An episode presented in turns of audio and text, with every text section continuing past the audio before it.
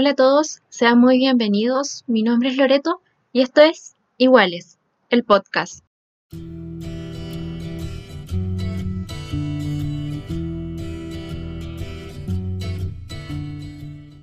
Hoy analizaremos El odio que das, película del año 2018 que nos narra la historia de Star, una joven afroamericana, y cómo su vida cambia de un segundo a otro. Y nos centraremos en cómo la situación que ésta desarrolla se hace aplicable y es una realidad en nuestro país.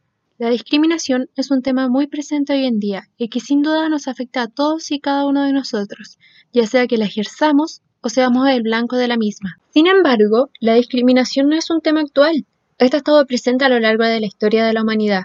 Lo podemos apreciar en la esclavitud, en cómo miles de personas fueron sometidas por otros por el simple hecho de tener un color de piel distinto. Podemos ver cómo muchas personas creían básicamente que esto les daba el derecho a esclavizar a otro ser humano. También lo podemos apreciar en la colonización, en el holocausto judío, en la muerte de Daniel Zamudio, en la muerte de George Floyd y en la de miles de personas más que han muerto por el simple hecho de ser considerados diferentes e igualmente valiosos. El odio que das retrata claramente la discriminación racial que se vive en Estados Unidos. Nos cuenta la vida de Star Carter, una chica afroamericana. La vida de Star oscila constantemente entre dos mundos, el barrio pobre y en su mayoría afroamericano donde vive, y la escuela preparatoria rica, en su mayoría blanca a la que asiste. Nos muestra las dos versiones de Star, y cómo ella debe modificar su personalidad para adaptarse a estas dos realidades con las que convive.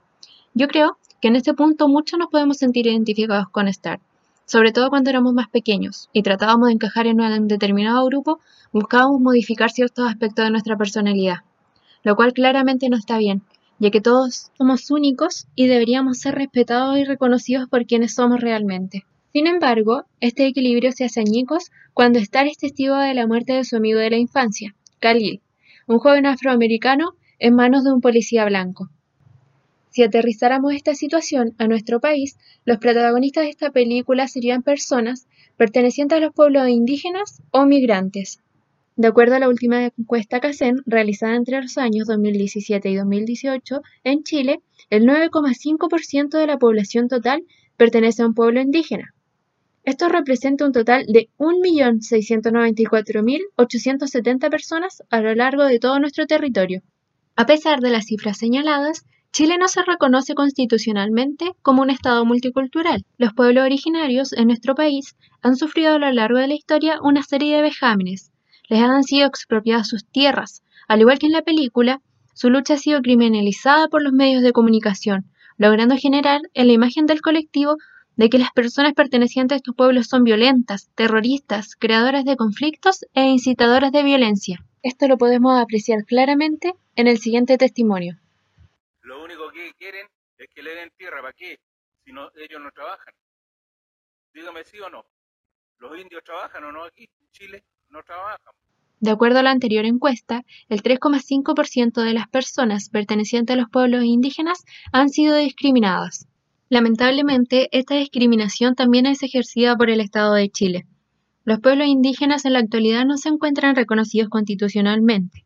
La actual ley indígena no reconoce a los pueblos indígenas, solo habla de indígenas y de etnias.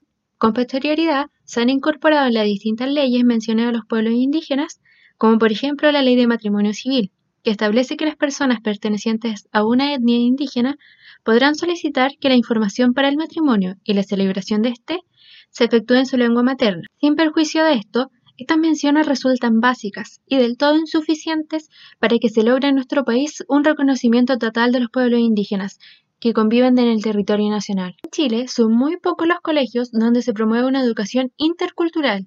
Aquí también se ejerce un tipo de discriminación, ya que no se enseñan los idiomas pertenecientes a nuestros pueblos originarios. Esto se ve reflejado en que solo el 9,9% del total de las personas que forman parte de un pueblo indígena habla y comprende su lengua originaria. Se les está negando a los niños en estas escuelas el derecho a conocer su cultura, su lenguaje y el fortalecimiento de su identidad cultural. A continuación, me gustaría presentar dos argumentos entregados por un artículo del mostrador, en el que, al igual que en la película, queda de manifiesto cómo esta discriminación es ejercida por las fuerzas policíacas. Fuerzas que no deberían utilizar su poder para discriminar, sino solo para velar por la seguridad de cada uno de nosotros. Los niños, en los allanamientos a los comuneros mapuches, son golpeados, asfixiados por los gases lacrimógenos, también son perseguidos y amenazados por la policía de civil, todo ello al amparo de las leyes. Lamentablemente, las fuerzas especiales de carabineros no asumen ni respetan a ningún niño, vulneran todos sus derechos en las diferentes manifestaciones sociales realizadas por la educación, y peor aún, se ensañan con la niñez indígena, ejerciendo maltrato físico y psicológico, maltratando y amenazando a sus padres frente a los niños. Esto queda de manifiesto claramente en los siguientes testimonios. A mi hermana también, la, mi hermana chica, también la, la intimidaron, la golpearon, le pegaron. A mis primos también le pegaron. A todos casi. ¿Cuántos años tiene tu hermana? Eh, tiene cuatro años. Cuatro años. Cuatro años. Y con un perro, con un perro grande que ellos andaban trayendo, la, la intimidaron. Y más un arma en la cabeza. Nos golpearon, nos sacaron de los pelos para afuera, nos arrastraron por el piso. Le pegaron a los niños y nos tuvieron toda la mañana esposadas afuera de la casa. Hechos naturalizados en la institución de carabineros. Acá podemos apreciar claramente cómo se produce una vulneración de los derechos de los niños, reconocidos y ratificados por nuestro país a través de la Convención Internacional de los Derechos del Niño. Si buscáramos adaptar de forma aún más fidedigna el caso de Khalil desarrollado por la película a nuestra realidad, este se vería reflejado en el caso de Camilo Catrillanca.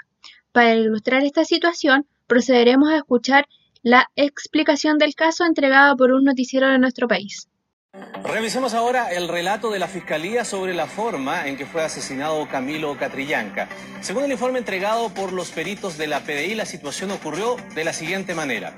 Los cuatro carabineros que bajaron del carro blindado se encontraron de frente con el tractor donde estaba al volante el comunero fallecido y a su lado un menor de 15 años. Al ver a la policía, el tractor habría girado en sentido contrario y fue en ese momento y sin existir agresiones que el sargento primero Carlos Alarcón Molina dispara su fusil M4 en siete oportunidades. Su compañero, el sargento segundo Raúl Ávila González, lo hace en una sola ocasión. El informe determina que uno de los siete disparos que efectuó el sargento Carlos Alarcón fue el que impactó de manera directa en la cabeza de Camilo Catrillanca. Eso basado en el análisis del cuerpo y en las esquirlas de la bala calibre 5.56 que se encontraron allí en el lugar. Un proyectil que pertenece al fusil M4 que portaban precisamente estos carabineros. Según el relato del fiscal, nunca hubo fuego cruzado ni disparos en contra del personal policial hasta una hora después de ocurrido el homicidio. Como podemos notar, en ambos casos se actúa bajo un prejuicio que termina con la vida de un ser humano. De todo esto podemos inferir que como sociedad nos falta mucho para acabar con los prejuicios que causan la discriminación y que en algunos casos terminan con la vida de alguien. Y con esto llegamos al final de este episodio. Para concluir este episodio, agradezco a todos los que llegaron hasta el final. Espero que les haya parecido interesante el tema y haber logrado transmitir que todos somos importantes, seres dignos de respeto y sumamente valiosos.